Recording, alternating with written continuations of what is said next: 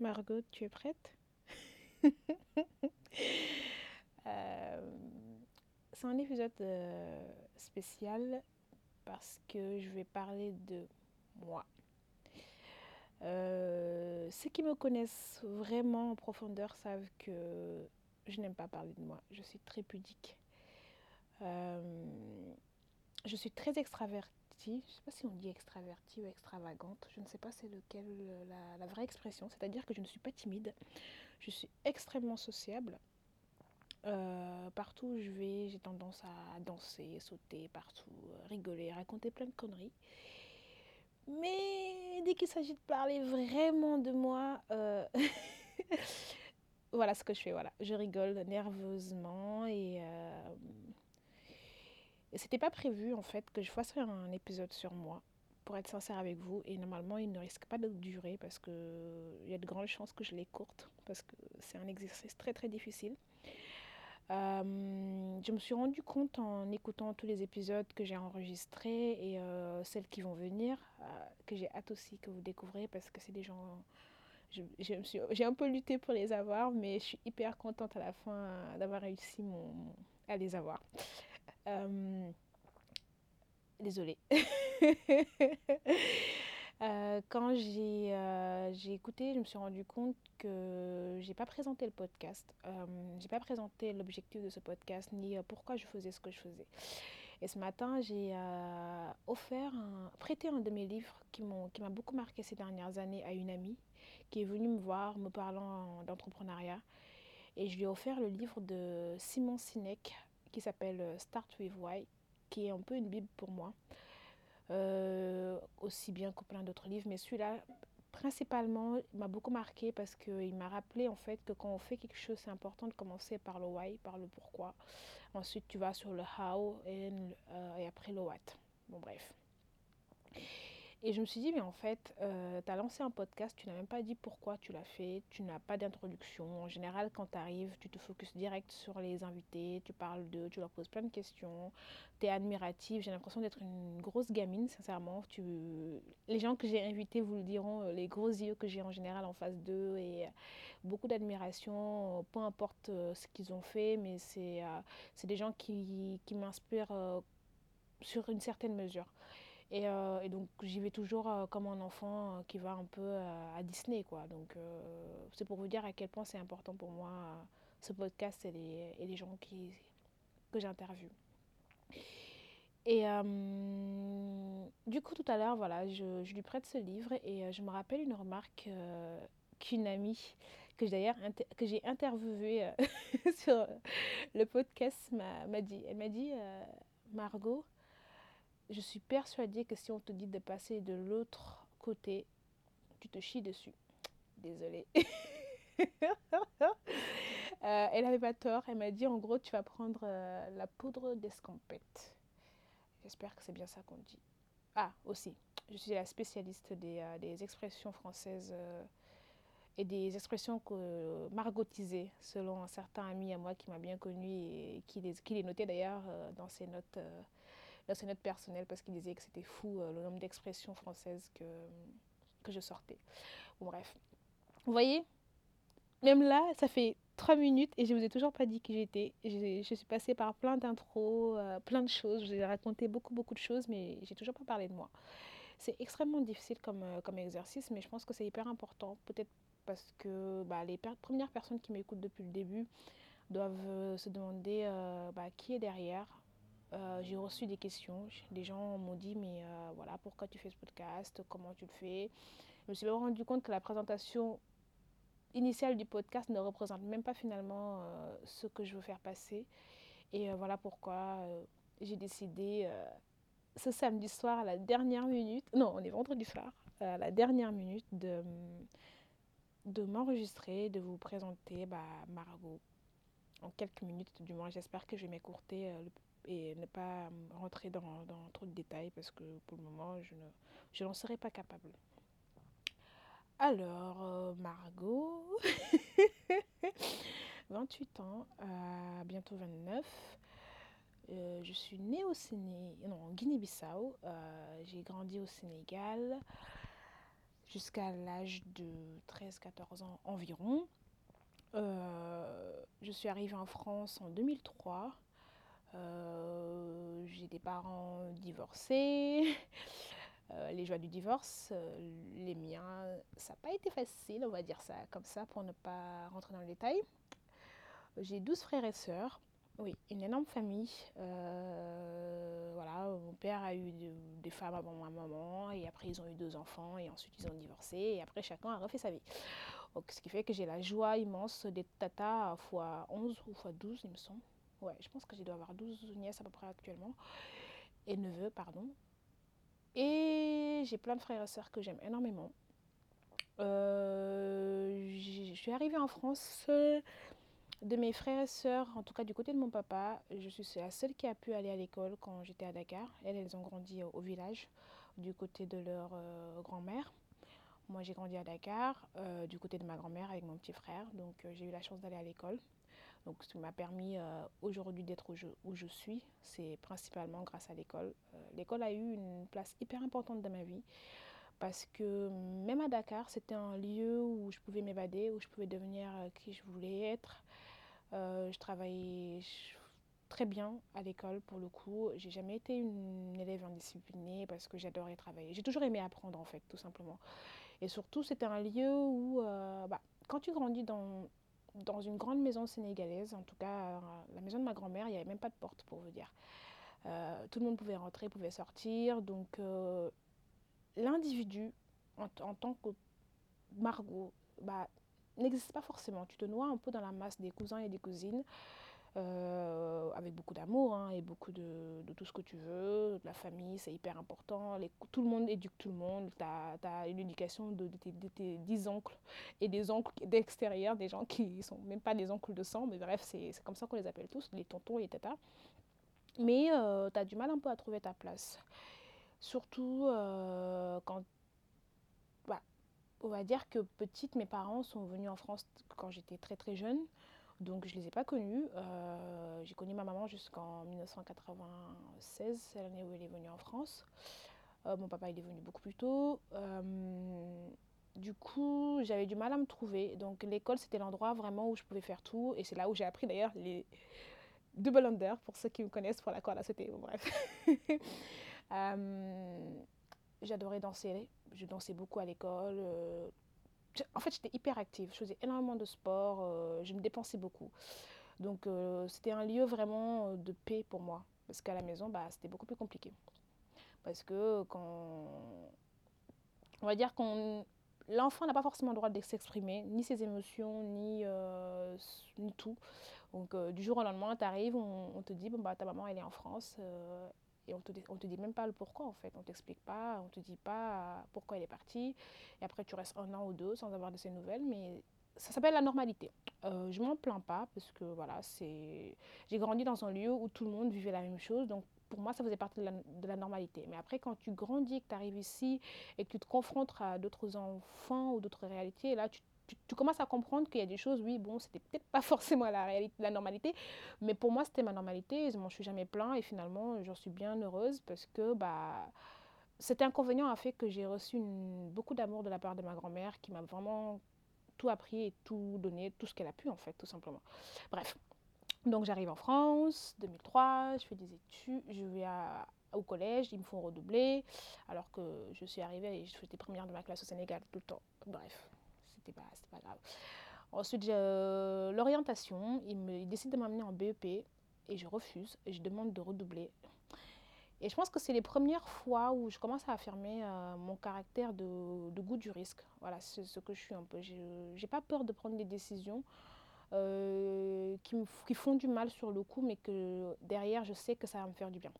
Donc voilà, donc je décide de, redoubler. Euh, je demande à mes parents de redoubler, mon, mon père et ma belle-mère ils acceptent et euh, après je vais en seconde générale, euh, voilà, je, me bats et, je vais en droit derrière ça. Pourquoi? Je ne savais même pas euh, qu'est-ce que je voulais faire finalement, mais parce que j'avais ma meilleure amie de l'époque qui me guidait énormément, qui m'aidait énormément, qui elle est partie en droit et je l'ai suivie. Voilà, c'était une décision pour être simple avec vous.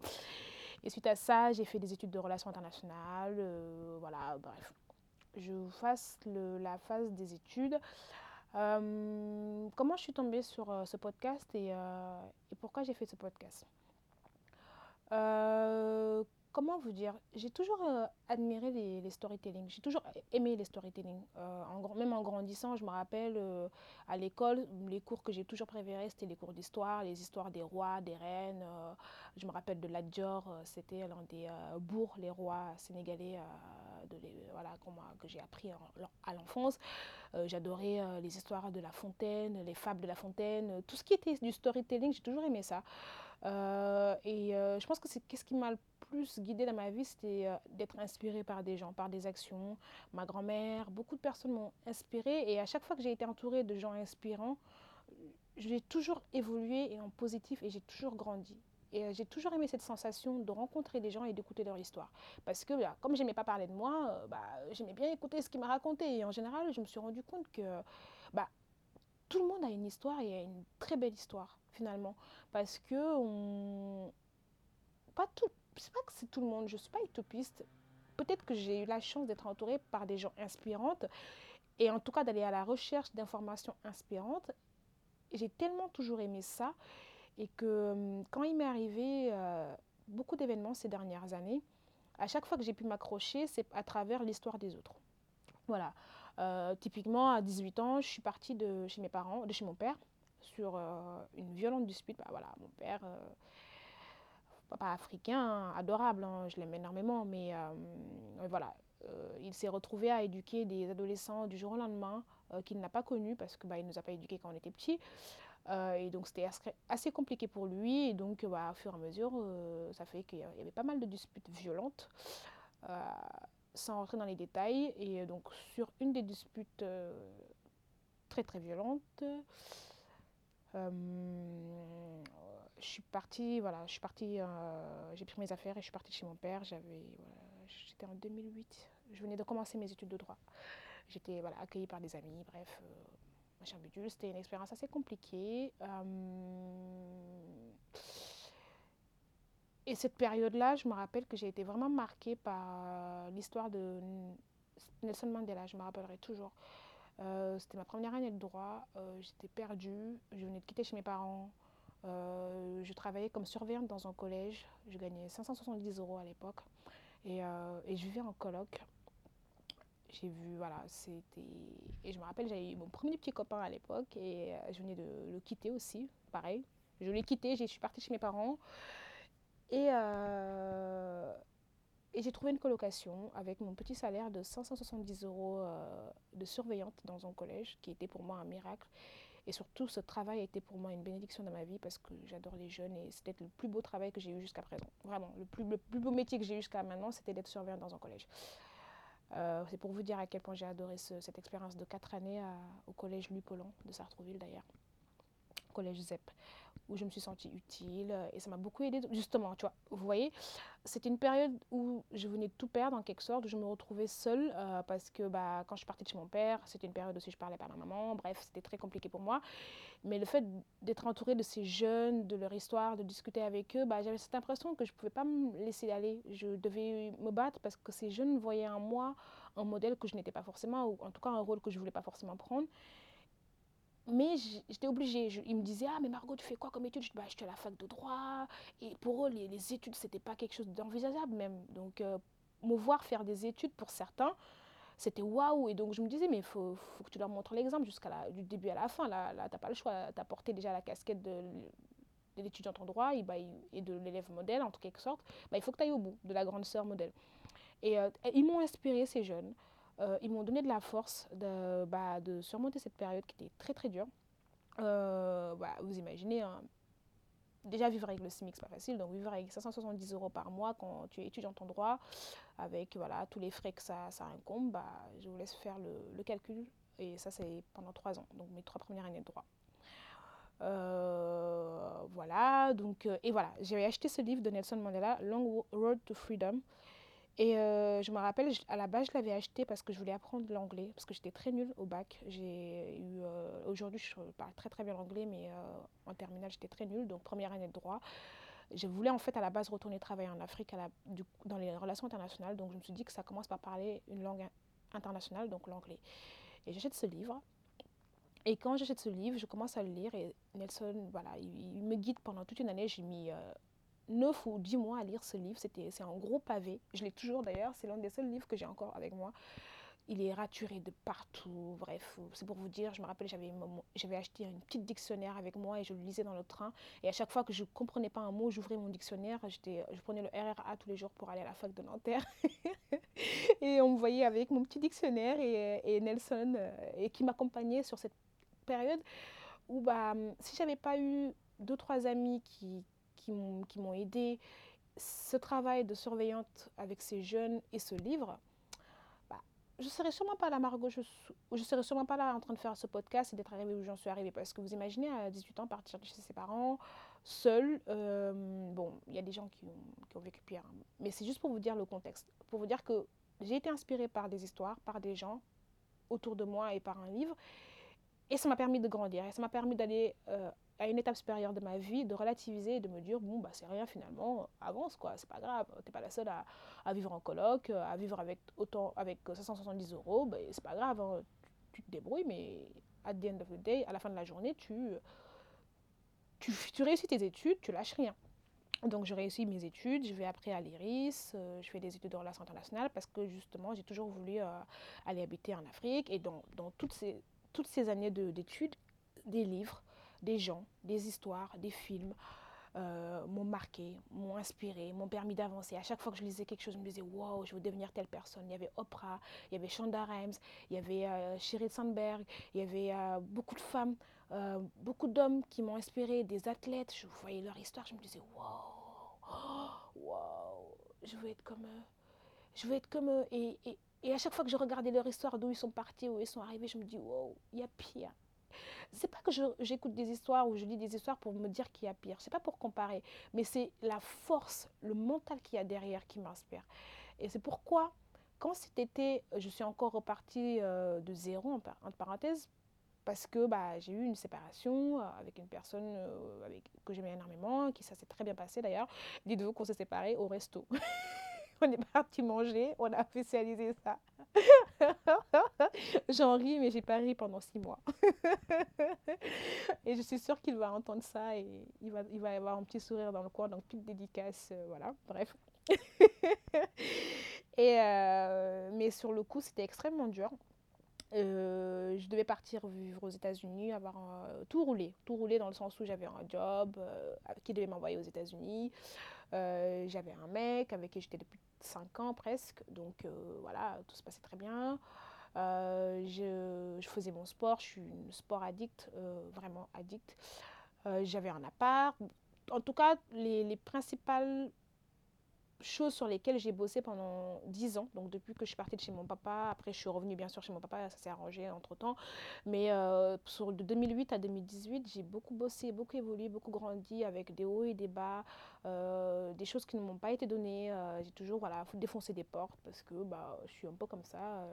Je fonce, je me prends un mur, je reviens, mais je refonce quoi, parce que je n'ai pas peur. J'ai cette tendance à ne pas avoir peur. je suis tout souvent stressée, mais j'ai pas peur. C'est-à-dire que s'il faut prendre une décision difficile, bah, je le prends. Euh, je le prends, après je pleure, je perds du poids, je suis stressée, je panique, je... Euh, mais je le fais. J'ai pas peur de prendre des décisions difficiles. Euh, ça ne m'a pas forcément tout le temps joué des tours, mais jusqu'à présent, ça m'a permis d'avancer. Et, donc du coup, quand ça s'est passé cet été, donc la séparation, mon boulot me dit bon bah on t'envoie plus à New York, bon pour x ou x raison. Euh, je perds mon appart parce que je vivais avec mon, ex-compagnon. Euh, c'était compliqué. Très compliqué. euh, sans rentrer dans les détails, qu'est-ce que j'ai fait? Je me suis encore accrochée à des histoires. J'ai encore lu, j'ai ouvert des livres, j'ai été sur YouTube, j'ai été écouter des podcasts, des podcasts, des podcasts. C'était l'époque où d'ailleurs j'ai découvert les podcasts.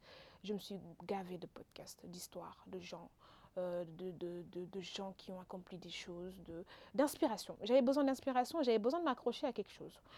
Euh, nous pouvons me confier qu'à quelques personnes parce que je suis très pudique, donc je ne me suis pas confiée à énormément de gens sur cette période de ma vie. J'ai beaucoup fui.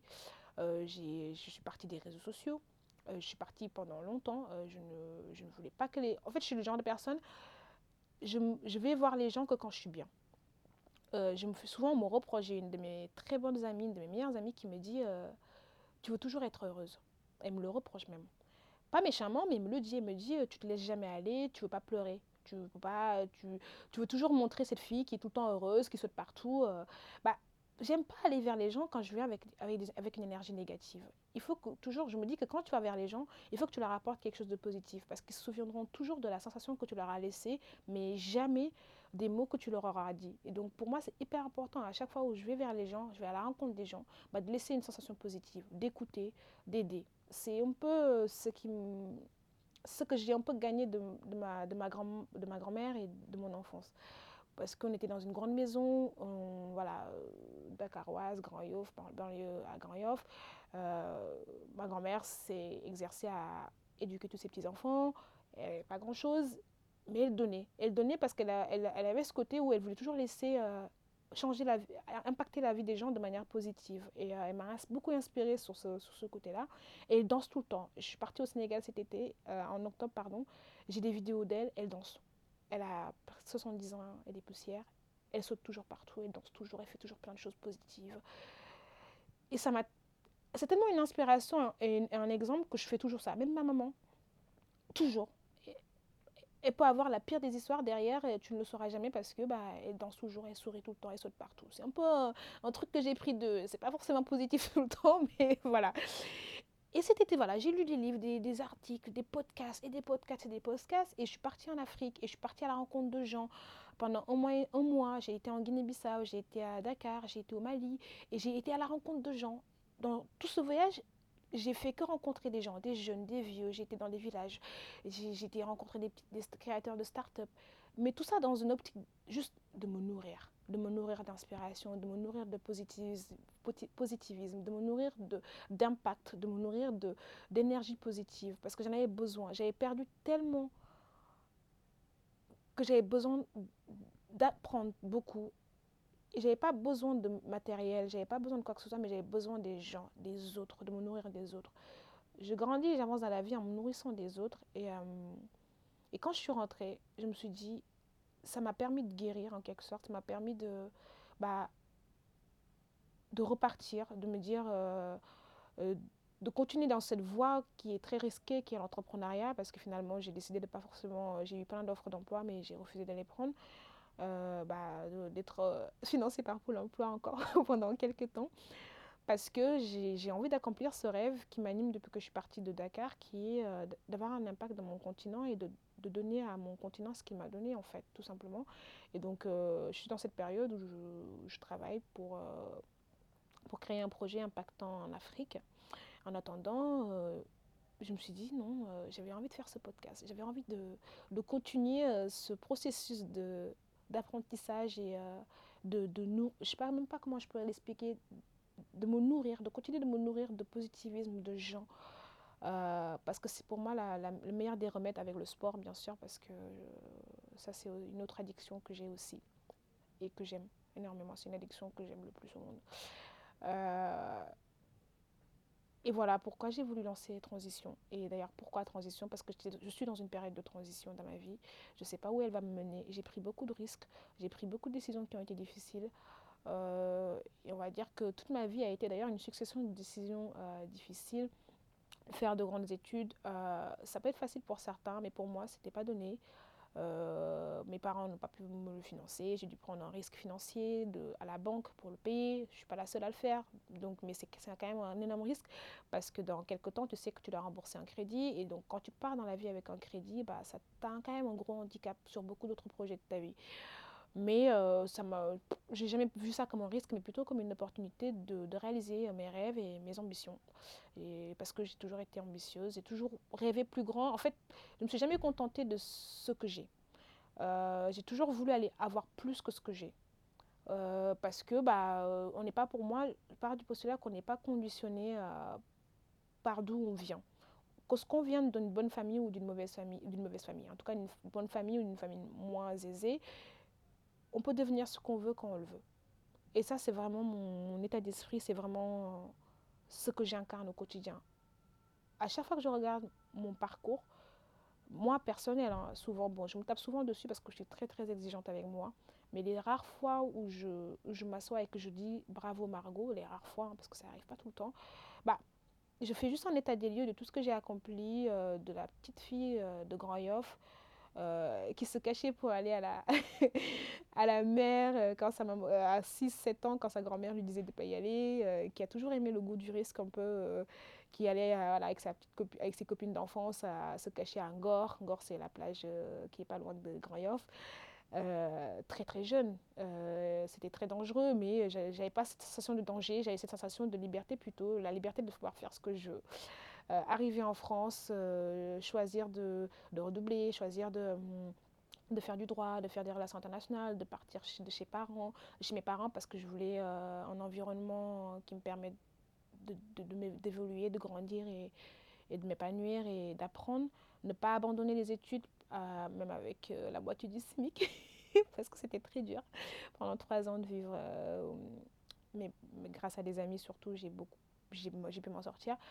Euh, voilà, retourner en école de commerce parce que du coup, quand j'ai été diplômée en relations internationales, euh, j'ai fait un passage au ministère. J'ai pas aimé, je suis retournée en école de commerce, je me suis encore endettée pour payer ces études euh, d'entrepreneuriat parce que je voulais me donner les moyens. Je cherche toujours des solutions, j'essaie toujours de me donner les moyens de, mes ambitions. C'est pas facile tous les jours, je ne me le cache pas. Je me suis rasé la tête ces derniers mois pour une simple rais bonne raison, parce que je me suis dit que soit tu te rases la tête, soit tu perds tes cheveux. Quoi qu'il arrive, tu vas, tu vas aller perdre tes cheveux, donc rase-le. parce que euh, tu vas vivre une période beaucoup plus stressante que ce que tu as pu vivre dernièrement, parce que bah, je pense que plus tu t'approches de ton objectif, plus c'est dur. Et du coup, plus tu, tu, as tendance à vouloir abandonner. Euh, et chaque jour qui passe est une vraie lutte. Et par contre, quand j'écoute les épisodes de mes podcasts, quand j'écoute les gens que j'ai interviewés, quand je relis leurs phrases, l'inspiration la sensation qu'ils m'ont laissé, et eh ben, je continue de me battre. Je continue de me battre pour réaliser ces rêves. Euh, je suis mieux entourée qu'avant. Je pense que j'ai acquis une force mentale beaucoup plus puissante grâce justement à ces inspirations, à ces personnes qui m'ont inspirée avant et qui aujourd'hui m'inspirent à travers euh, transition. Euh, et heureusement d'ailleurs que que j'ai créé Transition parce que je pense que c'est ce qui m'aide le plus à, à survivre à cette période très compliquée psychologiquement. Euh, qui est euh, voilà, le fait de décider de se lancer dans l'entrepreneuriat. Les gens ils pensent que c'est facile, c'est pas facile, c'est une, décision très difficile parce que tu fais des concessions sur beaucoup de choses. Euh, tu dois dire, bah, tu dois apprendre à ta tête à, à, être dans une situation très très inconfortable sans savoir quand est-ce que ça va se finir. Cette sensation de ne pas savoir la fin bah, c'est dur. Mais le fait de visualiser le rêve et l'objectif qu'il y a derrière est beaucoup plus puissant. Et en, en, attendant, sur ce chemin de la réalisation, sur ce chemin de la transition, euh, je m'inspire. Et, euh, et c'est pour ça que j'ai voulu créer Transition. Je voulais continuer de m'inspirer et surtout transmettre les émotions que j'ai pu recevoir grâce à ça et aider les gens qui écouteront peut-être à, je sais pas, un jour, vas, vous allez tomber sur un épisode qui va vous marquer, un autre qui va moins vous marquer. Mais si à la fin, vous avez au moins une personne que vous avez écoutée, qui vous a marqué et qui vous a guidé sur un, une période de votre vie, bah, j'aurai l'impression d'avoir accompli ma mission. Et c'est ça, qui me, c'est ça qui me donne la force, c'est ça qui me donne envie de continuer transition et, et d'avoir fait transition. Voilà mon why. Mon why, c'est euh, mon pourquoi, c'est euh, ça fait 15 ans que je suis en France. Euh, je suis venue ici, je suis en, sorte de mission, euh, un peu comme euh, The American Dream, c'est la version The American Dream, mais à la française. Euh, je suis hyper heureuse de vivre dans ce magnifique pays qui m'a donné beaucoup d'opportunités, mais c'est grâce aux histoires des gens, de ma famille, aussi bien de ma famille, aussi bien euh, de l'extérieur, euh, des livres, des personnes, des personnalités qui m'ont inspiré qu'aujourd'hui j'en suis là. C'est grâce à ces gens qui m'inspirent encore chaque jour aujourd'hui que je vais encore avancer. Et parce que j'ai ressenti cette émotion, parce qu'ils m'ont nourri, j'ai envie de transmettre ce qu'ils m'ont nourri. Et à travers transition, j'ai envie juste de nourrir les autres. Donc je ne sais pas si ça se dit. je me suis efforcée de ne pas sortir d'expression euh, margotisée. j'ai essayé de survoler le max parce que mon objectif c'est pas de, de me plaindre. J'ai pas une, la plupart des gens que j'ai interviewés ont des histoires beaucoup plus profondes et beaucoup plus fortes que ce que j'ai vécu. Euh, je voulais juste en une petite demi-heure euh, vous transmettre avec sincérité euh, mon pourquoi, sans rentrer plus profondément dans les détails bien sûr, parce que je ne suis pas encore prête à ça. Je ne suis, c'est pas mon but. Mon objectif, c'est pas de parler de moi, c'est de parler de transition. Et euh, s'il fallait prendre une demi-heure pour euh, donner une petite, un petit état des lieux de la personne que je suis et de pourquoi transition, bah, je suis ravie de l'avoir fait. Je suis même pas sûre que je vais poster cet épisode. Mais si je le poste, bah, ça sera fait. Là, au moins, c'est enregistré et euh, on verra si ça sortira ce dimanche ou pas. Dans tous les cas, merci si vous avez écouté jusqu'à là. ça fait vraiment plaisir.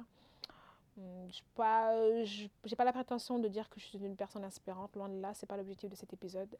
Hmm, je voulais juste vous dire bah, mon pourquoi, vous dire qui je suis. Euh, et, si vous voulez en savoir plus, n'hésitez pas à m'écrire sur mon compte personnel, qui est public d'ailleurs, où je mets beaucoup de photos d'Afrique en ce moment, parce que c'est mon dernier voyage qui m'a énormément marqué en tant que personne, en tant que femme. En fait, en tant que femme, ça m'a énormément marqué. J'ai beaucoup grandi. Euh, je mets beaucoup de trucs de, sport parce que je prépare le marathon de Paris qui est dans un mois. Euh, oui, ça c'est un défi aussi que je me suis lancé. Vous voyez, suis le genre de fille qui, qui fait des choses un peu... Euh, voilà, je, je, me lève, je dis je vais faire le marathon, ben je le fais. Je, quand je dis un truc, je le fais en général. Donc, rares sont les fois où je ne me où j'accepte pas de me mettre dans une situation d'inconfort. C'est-à-dire l'inconfort ne me fait pas peur, le risque ne me fait pas peur. Après, je morfle, je pleure, je stresse, je panique, j'ai des réactions excessives mais au moins je l'ai fait. donc je prépare le marathon de Paris, euh, donc je partage beaucoup de, photos de mes courses, je fais des selfies de, mon, crâne et de ma tête euh, euh, du matin quand je vais courir. voilà, je vais essayer de partager ce que je peux partager sans rentrer dans les détails. Voilà, donc n'hésitez pas à me poser des questions dessus si vous avez vous voulez en savoir plus sur moi, mes études, pourquoi je veux travailler en Afrique, qu'est-ce que j'ai envie de faire comme projet actuellement là-bas. Euh, et, voilà, et voilà. Donc merci d'avoir écouté. Cet épisode n'a pas d'intro ni de conclusion. C'était juste mon why. Et euh, merci, merci.